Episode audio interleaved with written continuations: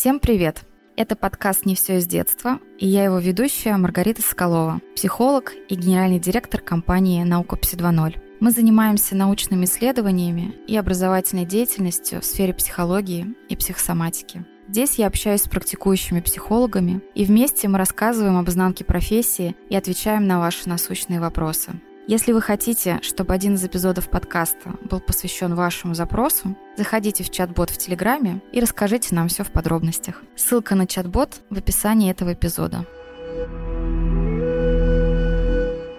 Сегодня у меня в гостях Ольга Герсименко, практикующий психолог, пси 2.0 консультант, автор курсов по детской психосоматике для родителей и специалистов. И вместе мы обсудим довольно большую тему, и это тема поддержки. Как ее давать так, чтобы близкого это не расстроило? Как предлагать поддержку без навязывания, особенно в случаях, когда это касается общения родителя и ребенка. Оля, здравствуй. Здравствуйте. Очень рада быть сегодня с вами. И тема действительно классная, важная, и мне есть что по ней сказать. И я предлагаю начать и спросить я бы хотела, наверное, с того, как это правильно или как это следует, кому быть инициатором поддержки, да, то есть мне плохо, я прошу поддержку, или я вижу, что другому плохо, я ее предлагаю. Ну давай тогда сначала разберемся, что такое поддержка в принципе. Давай. Как мы понимаем, да, это слово. И для меня поддержка это когда я могу подставить плечо, когда я чувствую себя в ресурсе, я чувствую себя сейчас сильнее тебя, и я могу тебе чем-то помочь одним своим присутствием, да, то есть поддержка это не обязательно про то, что я приду и разрулю твои проблемы, скорее даже не про это,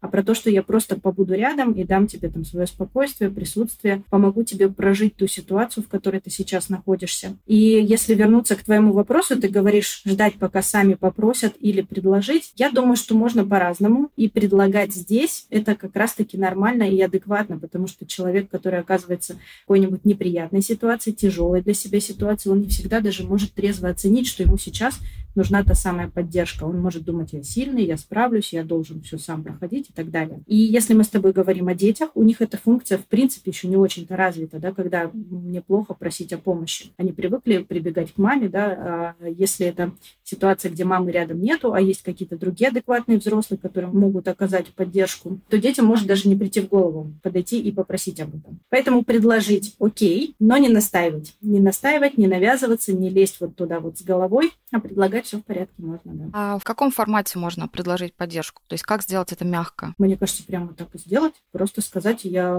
готова сейчас побыть рядом с тобой. Я могу с тобой посидеть, посочувствовать, погладить тебя по головке, поцеловать в макушку, заварить тебе чай, дать вкусняшек, что-то еще. Я считаю, что очень, очень важно и очень здорово, когда человек именно описывает, да, именно рассказывает, как именно он готов оказать эту поддержку, для того, чтобы другому человеку было проще, ну, где-то, может быть, сориентироваться даже на что он может рассчитывать, да, в каком формате он эту поддержку может получить от конкретного человека. Да, все так. Нужно заявить о том, что у тебя есть, что ты можешь предложить, и все правильно ты говоришь, на что человек на той стороне может рассчитывать. Часто бывает, вот на собственном опыте я знаю, когда э, человек хочет оказать поддержку, но тем самым обесценивает какие-то мои собственные переживания, собственные чувства. Вот как сделать это грамотно, может быть, правильно, на что обратить внимание? Да-да, ты права, это прям очень такое распространенное явление, когда, если мы с тобой даже про детско-родительские отношения говорим, когда ребенок со своей проблемой приходит к родителю, и родитель первый что делает? Да, не переживай переживай, да, не парься, у тебя там будет еще сто таких подружек, да, ничего страшного. И это действительно обесценивает, и это не оказывает поддержку, а наоборот. Это дает ощущение, что мои чувства не понимают, мои чувства не принимают, и вообще я оказываюсь один на один со своей болью. И тогда, если развернуть в сторону того, как действовать правильно, достаточно дать человеку выговориться, пространство для того, чтобы он мог все свои чувства излить наружу. А в случае с ребенком дети не всегда умеют эти чувства выражать, сказать, и тогда взрослый может за него эти чувства назвать, да, сказать, я вижу, что тебе сейчас очень обидно, или тебе очень грустно, ты злишься, ты просто в ярости, о, тебе очень страшно, наверное, когда такое происходит. То есть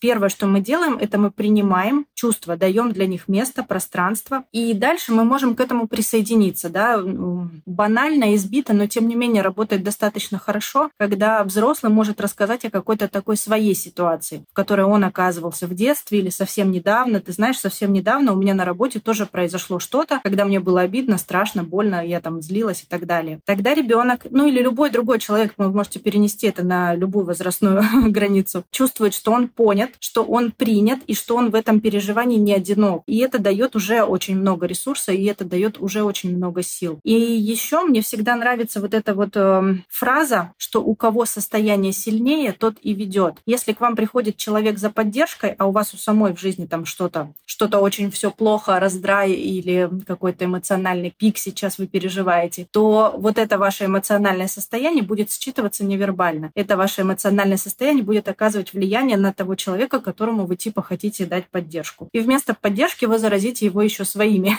чувствами, которые, может быть, ему сейчас не очень нужны. Поэтому оценивайте трезво, да, свое состояние, оценивайте в ресурсе ли вы находитесь, есть ли у вас что дать. И в случае с детьми иногда очень здорово бывает просто посидеть молча, дать телесный контакт, да, там обнять, погладить по головке, если это уместно. И можно даже ничего не говорить, но вот этим своим спокойным, принимающим состоянием вы будете невербально транслировать ребенку чувство безопасности, чувство принятия, и он это состояние возьмет себе. Поскольку вы взрослый, он ребенок, ваше состояние сильнее автоматически.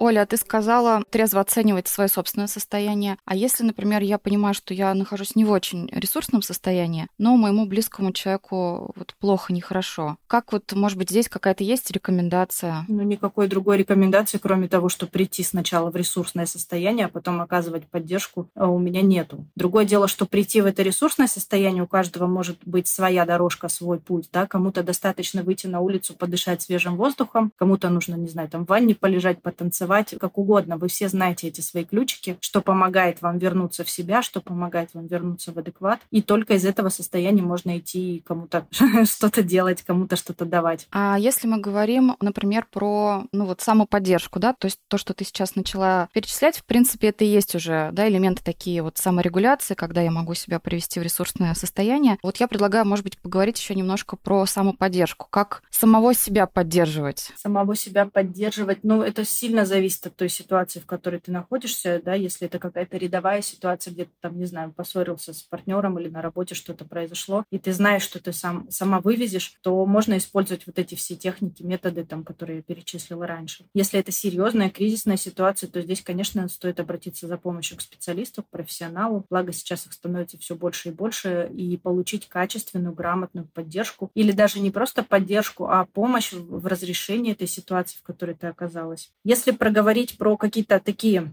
домашние методы, лучше всего работает дыханием. Дыхательные практики, они на биологическом уровне возвращают ресурс прямо в тело. Медленное, глубокое дыхание, дыхание по квадрату, да, все вы его сейчас знаете, там, например, 4 счета вдох, 4 счета задержка на вдохе, 4 счета выдох, 4 счета задержка на выдохе. Оказывает супер благотворительный, э, бла, супер, ну да, благотворительный, можно сказать, эффект на весь организм, помогает успокоиться, помогает отпустить какие-то тревожные, негативные мысли, потому что в дикой природе у всех животных, когда есть какая-то угроза, есть какая-то опасность, дыхание учащается. Но ну и вы можете себя вспомнить, да, в ситуации какой-то опасности, вы или задерживаете дыхание, или начинаете дышать очень часто. Поэтому нормализовав дыхание, отрегулировав его вот таким образом, вы даете понять своему биологическому мозгу, что с вами все в порядке, нашему рептильному стволу мозга, где находятся все рефлексы. С вами все в порядке, вы в безопасности, и тогда можно напряжение отпустить и расслабиться. Мы сейчас с тобой обсудили ну, механизмы, варианты саморегуляции, но не всегда они помогают, когда речь идет э, об истериках э, детей, когда очень сложно родителю вот себя привести в порядок и оказать поддержку ребенку. Давай, может быть, здесь еще какую-то рекомендацию нашим слушателям дадим. Бывает так, что у детей зашкаливают чувства, бывает так, что они начинают истерить и капризничать на ровном месте. И действительно, если у родителя, у мамы чаще всего, да, недостаточно ресурса внутри, она просто просто уже устала, она просто уже вымотана, у нее много домашних дел и обязанностей, и не хватает вот той устойчивости, не хватает той стабильности, чтобы все это контейнировать. Для меня лучший способ реакции в такой ситуации, ну, во-первых, взять паузу, если это возможно, да, там сделать вдох-выдох, оставить ребенка в безопасности, может быть, в другой комнате и выйти на две минутки подышать. А если вы находитесь где-то в общественном месте, мне кажется, уместным будет маме проявить и ее чувства в ответ на то, что происходит с ребенком. Например, когда ты начинаешь так громко тут плакать и орать, я злюсь, и это нормально. Для ребенка тоже важно понимать, что в ответ на его какое-то проявление у других людей возникают, соответственно, их собственные другие чувства. И уже вот это называние, проговаривание того, что со мной происходит, оно помогает снизить вот этот градус напряженности и вернуть маму в адекватное взрослое состояние. Еще некоторые мои клиентки придумали такой классный способ, когда они вываливаются из этого взрослого состояния, они просто внутри себя задают себе вопрос, так, тебе сейчас сколько лет? И стоит внутри себя называть свой возраст. Мне 40, там, мне 37, мне 35, мне 28. Сразу же появляется какая-то опора, такая раз и устойчивость. И это действительно так, потому что зачастую вот эти детские истерики, эти детские проявления очень яркой эмоциональности отправляют нас, самих взрослых, в какие-то свои непрожитые детские истории. Они автоматически включают в нас состояние, когда мне было в детстве плохо, и никто там не мог мне помочь, пожалеть, оказать поддержку, да, там принять мои чувства. И тогда вот этот простой вопрос внутри себя, так, мне сейчас сколько лет, он помогает вернуться в состояние «я взрослый, он ребенок». А взрослый всегда дающий, а ребенок всегда принимающий. И здесь очень важно забирать себе эту ответственность. Да, ребенок не делает этого специально, ребенок не хочет нас довести, не злит нас намеренно, ему правда сейчас плохо. И оставаться взрослым, оставаться в контакте с собой, со своими чувствами, это не значит всегда улыбаться и говорить, ладно, деточка, пари, поваляйся на полу, ничего страшного, я большая и сильная мама, я это выдержу. Можно говорить ребенку, что это неприемлемо. Нет, я не готова сейчас выдерживать вот это. Да, в ответ на твою истерику у меня включается злость, или я там чувствую себя как-то еще. С этим все в порядке, мы же живые люди. Я очень часто в практике сталкиваюсь с вот этой историей, знаете, такой э, запуганностью современными психологами, когда родитель настолько оказывается зажатым в рамке того, что я нанесу ребенку травму, если что-то сейчас сделаю, что он уходит в какую-то вот такую неадекватную реакцию, да, в какое-то бесконечное чувство вины, и этим еще больше травмирует ребенка. Потому что ребенку нужен живой, чувствующий родитель а не какая-то машина, не какая-то кукла, которая действует всегда по правилам и говорит только то, что нужно. Поэтому, еще раз резюмируя все, что я сказала, проявлять эмоцию в ответ на эмоцию ребенка это нормально. Да, там не скатываться до каких-то обвинений, перехода на личности, ну, типа обзывательств, ни в коем случае не до физического наказания, но сказать о том, что я сейчас злюсь, мне очень неприятно, нет, я не готова это выдерживать, с этим все в порядке. И более того, когда родитель проговаривает свои собственные чувства, таким образом он еще и научает ребенка да, обращать на свои. Безусловно. На свои собственные и уметь их э, различать. Да, конечно. А как вообще взрослый, как родитель может дать понять ребенку, что к родителю, да, к нему можно обращаться за помощью, за поддержкой? Слушай, ну это автоматически встроенная в ребенка функция. Тут скорее как ее не сломать и не разрушить. А об этом мы с тобой проговорили чуть раньше. Не сломать и не разрушить это не начинать обесценивать и не говорить, да ничего страшного, да что ты расстраиваешься, ну не плачь. А наоборот, давать пространство, давать место. А, и кстати, там я не сказала, сейчас скажу вот эту важную вещь, что когда мы говорим о поддержке, мы воздерживаемся от того, чтобы надеть на себя шляпу, там, миссис, решаю все проблемы, и сразу же начать советовать, ну ты в следующий раз подойди подойди и скажи ей вот это. Или ладно, больше не дружи с этим мальчиком и не давай ему свою машинку. Нам нужно это не про поддержку. Про поддержку это когда мы просто даем место чувствам, ничего не советуем, ничего не рекомендуем, просто остаемся рядом и принимаем все то, что с тобой происходит. А что делать, наоборот, в случаях, когда ну, ребенок, когда подросток, вернее, уже бунтует, отказывается от общения, от помощи? Как в данном случае можно поступать? Слушай, ну на эту тему у меня есть прям большой отдельный интенсив э, про подростков, где мы долго и упорно с родителями разбираем эту историю, как восстановить связь со своим подростком, если он уже ушел в отказ. Если в двух словах, если прям коротенечко пройтись по этой теме, то первое, что нужно сделать, это выйти из привычной обстановки, выйти из дома, пригласить пригласить своего подростка куда-то в кофейню, в парк прогуляться, туда, где будет другая обстановка, другая атмосфера, взять себе там, не знаю, вкусного чая и десертика и, глядя ему в глаза, сказать вот эту фразу. Ты знаешь, меня очень тревожит то, что сейчас происходит между нами. И мне очень хочется, чтобы наши отношения стали там какими-то теплыми, доверительными, приятными, не знаю, дружескими, как угодно. То есть словами через рот проговорить, что я стремлюсь к этому, и я открыта для этого. И дальше мячик оказывается на его стороне. А если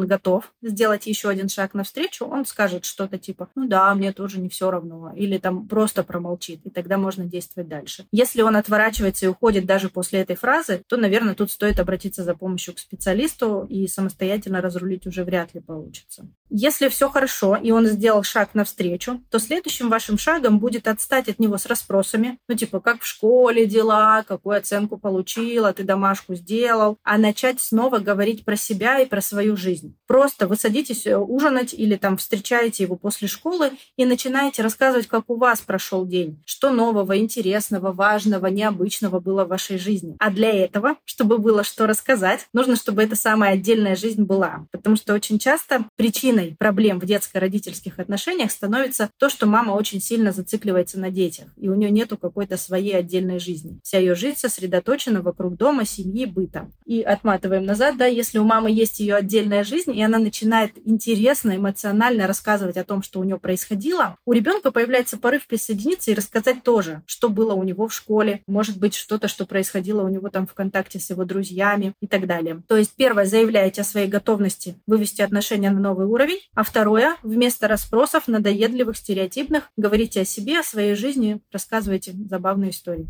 И ты чуть ранее сказала о том, что поддержка — это именно про то, чтобы дать пространство для эмоций, да, для выхода эмоций другого человека, побыть рядом, дать безопасность. А что, если это касается и взрослого, и ребенка, ну, как отдельные, да, две ситуации. А вот что, если другой человек рядом, которому плохо, он ожидает, что для него поддержка — это именно порекомендовать, как поступить в дальнейшем, да, то есть именно дать совет. Как правильно, может быть, пояснить, что это в данном случае уже не про поддержку, да, то есть попытка решить э, ситуацию, какую-то проблему за другого человека. Как сделать это корректно, не обидев? Интересный вопрос. Я пытаюсь его переложить сейчас, знаешь, не на свою такую психологическую ипостась, да, где мы не даем советов и рекомендаций, где мы как раз расчищаем пространство для того, чтобы человек сам принял решение. Вот это я хочу отодвинуть и посмотреть, как бы я действовала, если бы ко мне пришла подруга э, с просьбой о помощи или там о совете. Я бы, наверное, сказала, что я думаю по этому поводу. Но именно с вот этим акцентом на то, что я думаю вот так или я поступила бы вот так, а решать все равно тебе. Мне кажется, в такой обычной бытовой ситуации, где там речь идет о дружбе, о там, не знаю, родственниках каких-то, вполне можно высказать высказать какое-то свое мнение, может быть, дать совет, рекомендацию, что-то такое. И вот в случае, если просит совет, например, Оля, как бы ты поступила в данной ситуации, как лучше сделать, как не оказаться ну, заложником того, что тебя в итоге постоянно спрашивают о рекомендациях, о советах, как вот выдержать, ну, в общем, как не оказаться заложником того, что ты в итоге э, являешься такой вот, ну, решалой различных вопросов ситуации у своих близких, друзей, подруг. Да-да-да, такая история тоже случается, когда не просто просят там совета, а просят помощи, просят каких-то физических действий, не знаю, денег или просто там приехать и разрулить. Для меня здесь одно универсальное правило. Если у меня есть ресурс, если я внутри чувствую себя наполненной, у меня всего достаточно и есть некий избыток, то этим я могу поделиться, то это я могу дать. Если я начинаю действовать в ущерб себе, чтобы побыть хорошей или там, чтобы человека не обидеть, то автоматически внутри меня включается какая-то злость по направлению к этому человеку. Или злость по направлению к себе, да, в зависимости от типа личности. Ну вот, опять у меня же там свои дети не кормлены, а я побежала ее детей кормить. И начинается, либо я буду ее ненавидеть тихо, либо себя. А это очень разрушительно, и здесь уже ни о какой экологичности речи нету, и это уже не про помощь, это уже про какие-то не очень здоровые отношения. Поэтому помощь помощь, оказание поддержки, она может быть всегда только из наполненного ресурсного состояния. И как в таком случае правильнее обозначить свою позицию? А можно ли так сказать, например, да, что я сейчас нахожусь не в ресурсе, поэтому, прости, пожалуйста, ну вот могу тебя поддержать, но помощь оказать не могу в данном вопросе. Чтобы сохранить отношения, чтобы быть понятым. Самый лучший способ это всегда словами через рот. Мы говорим про себя, про свое состояние, про свои чувства. Конечно, эта фраза «я не в ресурсе», она уже такая, знаешь, немножко избитая, немножко опошленная и становится такой смешной. Но, тем не менее, подобрать какой-то аналог, сказать, что сейчас у меня нет возможности тебе помочь. Это будет честно, это будет открыто, и это будет хорошим вкладом в вашу коммуникацию, в вашу дружбу там, или в какие-то другие отношения. Если человек дорог, то я всегда за то, чтобы говорить правду. Есть у меня возможность, я иду и делаю. Если нет возможности, то гораздо продуктивнее будет об этом прямо сказать, да, чем, повторюсь еще раз, наступить себе на горло, пойти сделать, чтобы не обидеть, пойти сделать, чтобы меня не посчитали плохой, потому что это будет разрушающим вкладом в ваши отношения. Ну да, и это будет не совсем честно и по отношению к себе, и по отношению к своему товарищу, другу, к своему партнеру.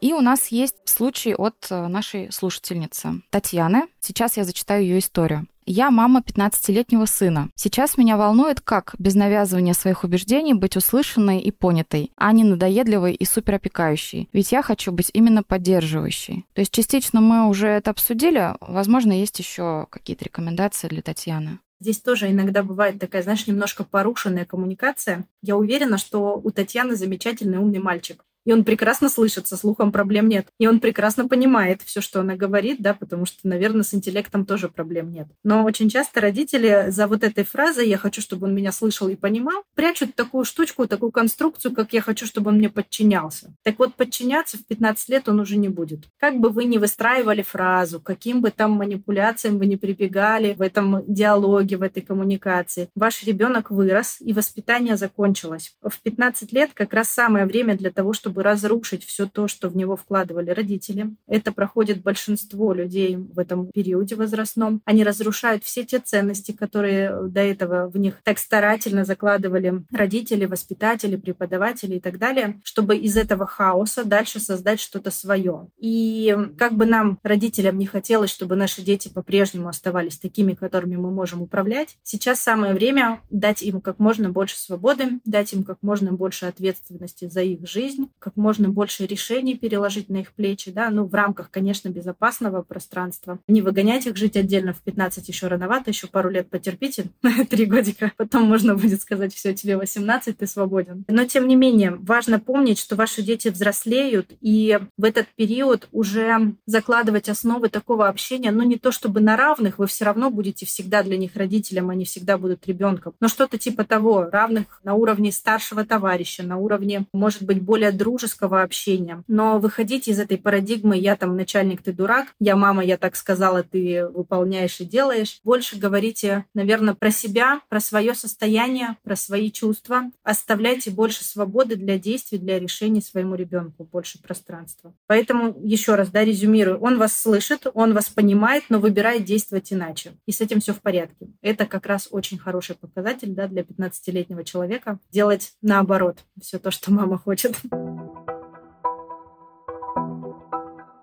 Продолжая тему подростков, школьников, я предлагаю еще обсудить такие частые и в то же время частные случаи переживаний по поводу, например, оценок, внешности, какой-то социальной составляющей. Как в данном случае лучше всего поддерживать ребенка? Ты имеешь в виду, когда ребенок об этом переживает? Да, ребенок переживает по поводу успеваемости в школе, что-то не получается, мало друзей или, может быть, какие-то есть конфликты школьные между одноклассниками. Да, чаще всего всего ребенок не переживает по поводу оценок. По поводу оценок чаще всего переживает как раз мама. Но все остальное, да, бывает так, что в этом возрасте очень сильно вектор внимания разворачивается на сверстников, и ребенок ждет оценки оттуда, со стороны друзей, подруг, приятелей, оценки его внешности, оценки его крутости, оценки его социального статуса. И здесь бывает прям очень болезненно встретиться с критикой, встретиться с непринятием. И здорово, если дома есть пространство, где он может это все спокойно пережить и, как я говорю, залезать раны, да, там залезть в свою берлогу. Здорово, если дома будет создано такое безопасное, доверительное пространство, где ему можно просто попереживать. Очень часто родители думают, что если ребенок мой скатывается в какие-то переживания, то все плохо. Надо срочно его оттуда вытаскивать. Надо срочно его там развеселить, купить мороженого, там воздушных шариков, отвезти на карусели, чтобы он не страдал и не переживал. Но на самом деле, проходя через этот опыт, проходя через опыт переживания, страдания, какой-то личностной боли, он становится крепче, он становится сильнее, и это нормальный этап взросления. Повторю, в сотый раз, наверное, за сегодня. Самое лучшее, что вы можете для него сделать в этот момент, быть рядом и дать пространство для его чувств. Приходит и говорит э, ваша прекрасная дочка, я поссорилась с подругой, она со мной больше не хочет дружить и начинает плакать, заливаться слезами. Вы ей говорите, блин, я знаю, как это неприятно, когда друзья предают. Я вижу, как тебе больно и обидно от того, что это произошло.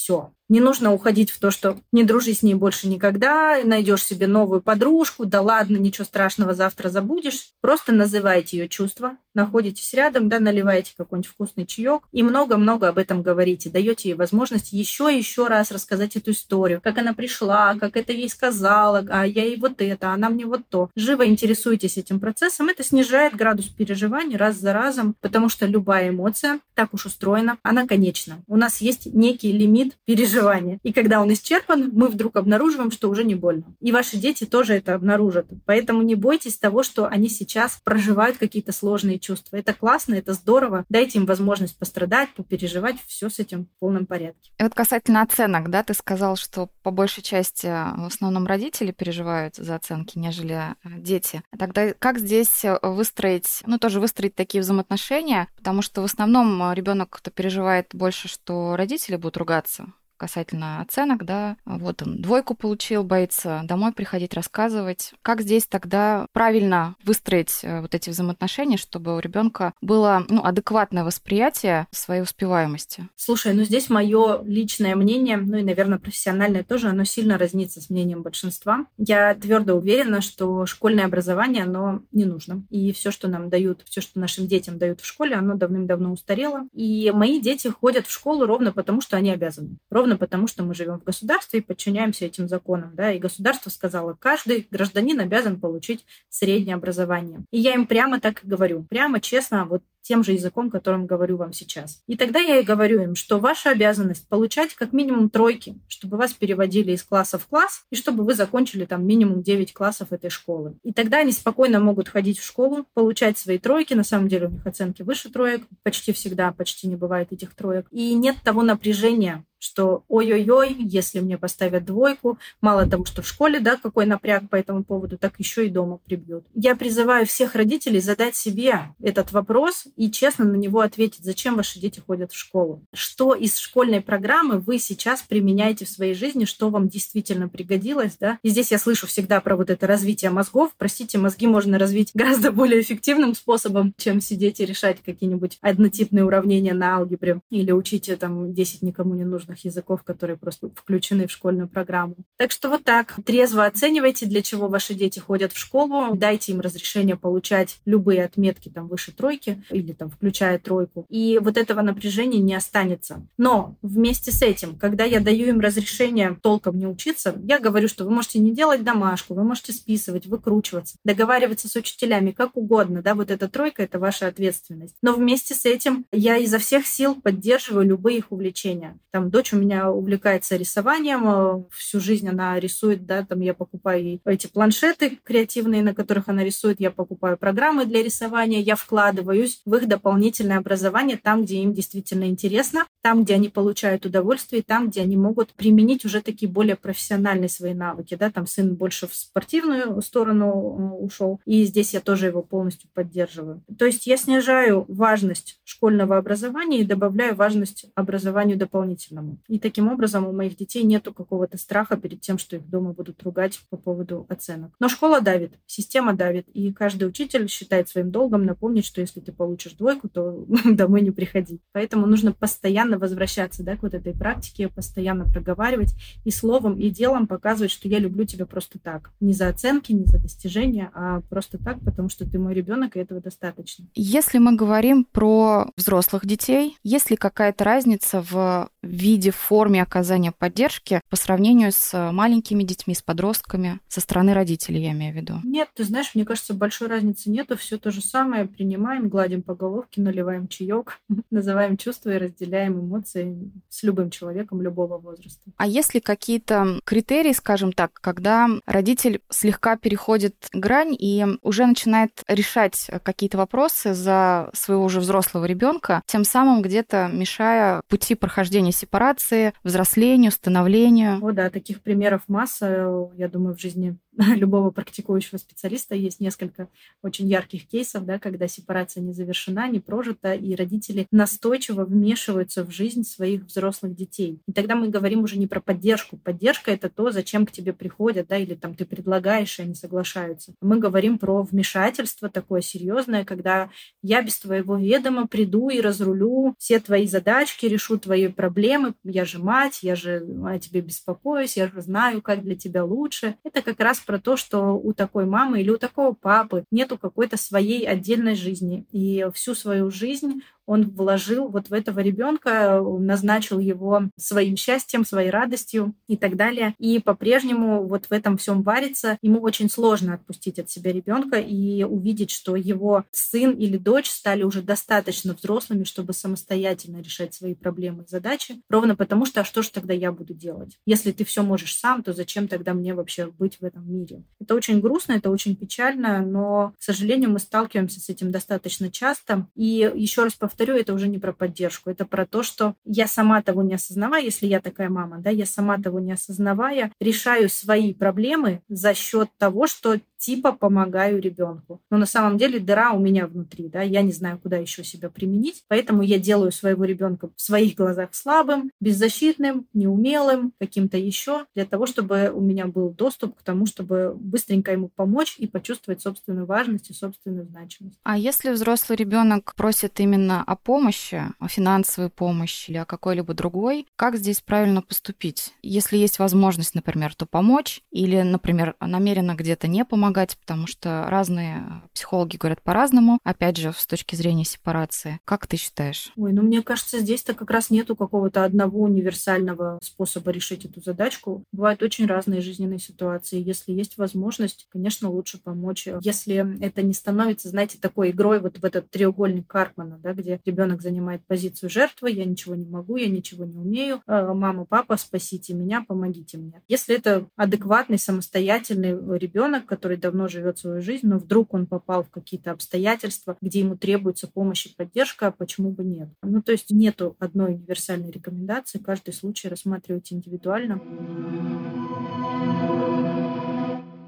Если мы рассмотрим ситуацию наоборот, да, когда у нас взрослые дети и поддержка для родителей. Как здесь правильно поддерживать своих родителей, оставаясь при этом в позиции ребенка? Это классный вопрос, и это тоже то, что я очень часто наблюдаю и среди своих близких, и среди своих клиентов, когда родители становятся уже старенькими или, в принципе, родители еще вполне себя в, как сказать, в активном возрасте, но дети уже крепко встали на ноги, они начинают что-то, стремятся дать что-то своим родителям. С одной стороны, с этим все в порядке, и чтобы не нарушать иерархию, важно оставаться в позиции позиции уважения к выбору своего родителя. И опять же, здесь мы можем предлагать, но не настаивать. Мы можем предлагать там варианты, не знаю, лечения, покупки недвижимости, проведения отпуска, но решение всегда остается за родителем. Мы ни в коем случае не настаиваем, мы ни в коем случае не делаем из наших родителей каких-то ментальных инвалидов, которые не могут принять этого решения самостоятельно, сделать свой выбор, и не встаем вот в эту позицию «я знаю лучше, как тебе нужно». Мы остаемся в своей детской позиции, смотрим на них снизу вверх, с уважением, с благодарностью, с любовью. И из этой позиции мы можем также о них заботиться, просто не переворачивая эту систему, не переворачивая иерархию, не забираясь наверх. А чтобы не забраться наверх, важно удерживать себя от этой гордыни, что я классный, у меня все есть, а вы какие-то вот не такие слабенькие, ничтожненькие, давайте-ка я вас быстренько осчастливлю. Да, осчастливию и научу, как, да. как нужно, как правильно. А если мы говорим о ситуации, когда родители, наоборот, ну, где-то, может быть, что-то требуют, да, какой-то помощи именно, ну, вот возврата, скажем так, инвестиций, которые они вложили в своего ребенка, который уже подрос. О, да, к сожалению, такая картина тоже бывает, когда в расстановках в концепции Берта Хиллингера есть такая штука, что жизнь — это бесценный дар, и жизнь можно отдать только вот так, в дар. Это не кредит, за который нужно расплачиваться. Но многие родители думают наоборот, что я сейчас дал жизнь этому ребенку, я в него вложился, и в старости, в моей старости, пускай он мне эти инвестиции все возвращает. И тогда они автоматически ставят себя в позицию вот той самой жертвы, вот в эту вот беспомощность, когда я ничего сам или сама не могу, и ты давай-ка быстренько обо мне заботься. И даже если сейчас ты или наши слушатели попробуют представить себя вот в этой позиции, где есть мама, которая всегда была большой и сильной, вдруг начинает говорить, я стала беспомощной и слабой, и ты давай все делай для меня, заботься обо мне, помогай мне, финансируй и так далее. Что у тебя включится? Какая эмоция здесь включается? Чаще всего здесь включается агрессия, потому что на любую жертву всегда найдется агрессор. И тогда получается, что вы автоматически втягиваетесь опять же в этот треугольник Карпмана, где есть спасатель, преследователь и жертва. И эти роли периодически меняются, эти люди периодически меняются ролями. Поэтому, если вдруг вы оказываетесь в такой ситуации, я думаю, что самым экологичным вариантом будет показать маме, где она еще, или папе, где они могут быть еще самостоятельными и самодостаточными, сколько у них еще много сил, энергии и так далее, и оказывать необходимую помощь и поддержку, но опять же не вставать вот в эту позицию судьи, да, я там решила, что вот столько тебе будет достаточно. Сложная ситуация, и мне прям, знаете, сложно дать какую-то однозначную рекомендацию. Я бы, наверное, действовала из своего состояния, если у меня есть ресурс, если у меня достаточно для моей уже личной семьи, и у меня появляется какой-то избыток, этот избыток я могу направить туда к родителям. Если этого избытка нету, то в первую очередь я забочусь о себе и о своем потомстве, а потом уже о родителях. Но удержаться от того, чтобы втягиваться в эту игру, да, где мои родители в позиции жертвы, а я встаю автоматически там либо в спасателя, либо в преследователя, там, в агрессора.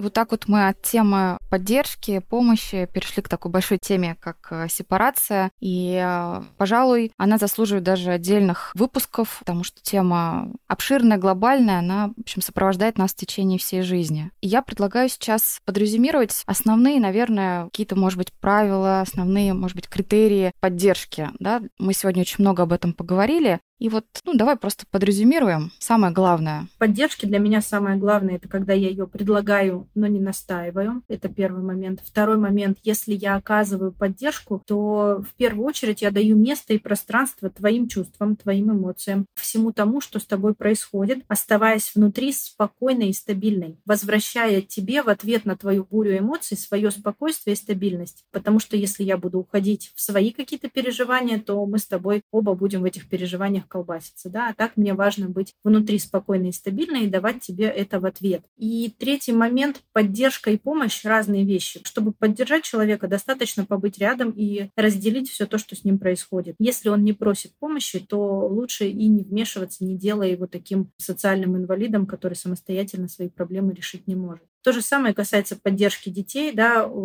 у меня даже есть такая фраза, что иногда вовремя заткнуться – это лучшее, что родитель может сделать для своего ребенка. Просто молча побыть рядом, разделить его чувства, не советовать, не рекомендовать, не решать задачки за него и не обесценивать, ни в коем случае не обесценивать все то, что сейчас проживает ваш сын или дочка. Спасибо, Оль. Спасибо тебе большое. Сегодня было очень познавательно, очень интересно. Маргарита, спасибо. Мне тоже было очень приятно побеседовать. Надеюсь, еще увидимся, услышимся. До встречи.